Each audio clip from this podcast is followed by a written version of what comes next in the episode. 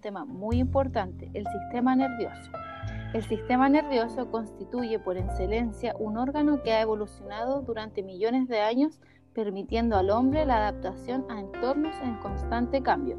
Sin esta posibilidad de transformación de sus estructuras, en especial a nivel micro, esto es, sus múltiples circuitos inter e intracorticales, tales adaptaciones no habrían sido posibles.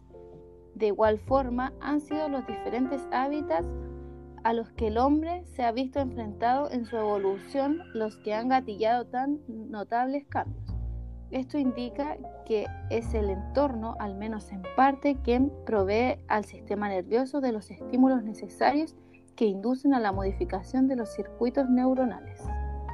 Profesora, yo leí un artículo y de acuerdo a los postulados de Linas, nuestro sistema nervioso opera como un sistema semicerrado, es decir, un sistema que al momento de nacer viene con un precableado el que ha sido construido producto de millones de años de evolución y es el entorno quien entrega los estímulos para modular sus respuestas y hacer eficientes nuestras adaptaciones, desde las más básicas como la sed, el hambre y la reproducción hasta las más complejas como el aprendizaje, la resolución de problemas o la toma de decisiones.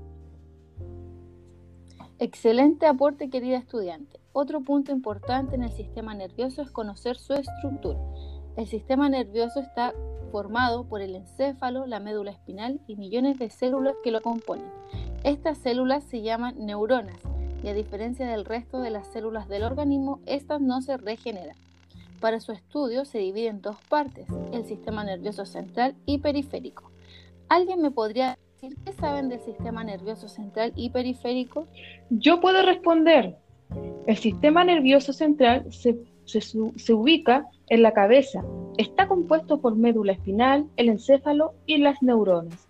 Estos tres forman una compleja red por donde circulan los impulsos eléctricos de todo el cuerpo, y el sistema nervioso periférico está compuesto por receptores sensoriales y nervios. Este sistema está encargado de recorrer todo el organismo a través de los nervios. De, dentro de este se encuentran los axones o dendritas, que se encuentran recubiertas por fascículos. Muy bien, este a su vez se divide en sistema nervioso somático. Es el encargado de realizar los movimientos voluntarios. Se compone por 31 pares de nervios llamados espinales y de 12 pares, pares de nervios craneales. El sistema nervioso autónomo o vegetativo es el sistema nervioso encargado de los movimientos involuntarios, como el bombeo del corazón, y este se subdivide en el sistema nervioso simpático y parasimpático. El sistema nervioso simpático se encarga de preparar al organismo para entrar en acción. Este sistema se ocupa de, la, de elevar la presión, aumentar la frecuencia cardíaca, dilatar el tamaño de las pupilas, etc. El parasimpático se encarga de llevar al cuerpo a la relajación luego de una situación de estrés. Ya teniendo esta información, ¿cuál será la función del sistema nervioso central?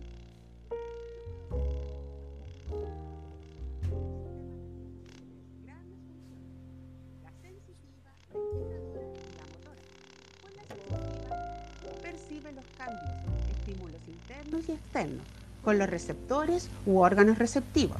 Los cambios incluyen una amplia gama de factores físicos, como la luz, presión o concentración de sustancias químicas disueltas. La integradora analiza la información sensorial y toma las decisiones apropiadas. Se activa o modifica con la información que está almacenada y se recupera de la memoria. En cambio, la motora provoca respuesta de músculos y glándulas. El sistema nervioso puede estimular músculos y también las glándulas para que actúen o inhibirlos. Muy buen aporte. Por último, es relevante conocer la importancia del estudio del sistema nervioso. ¿Me pueden dar algunas ideas o alcances?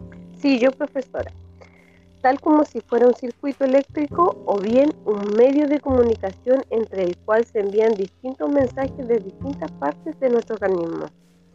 La presencia del sistema nervioso es esencial para nuestro organismo permitiendo no solo la percepción, sino también actuando como control, coordinación y funcionamiento de nuestros organismos vitales, funcionando en este caso de forma autónoma. Profesora, palabra de mi compañera, la importancia principal del estudio del sistema nervioso es, es que podemos conocer el comportamiento humano.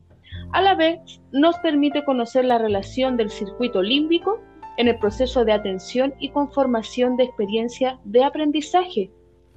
Todo lo que percibimos a través de los sentidos no solo está controlado por los órganos sensoriales, sino su conexión de los mismos al sistema nervioso y a su vez está conectado a nuestro cerebro, que se encarga de analizar los datos que éste le envía brindándonos una información de nuestro entorno.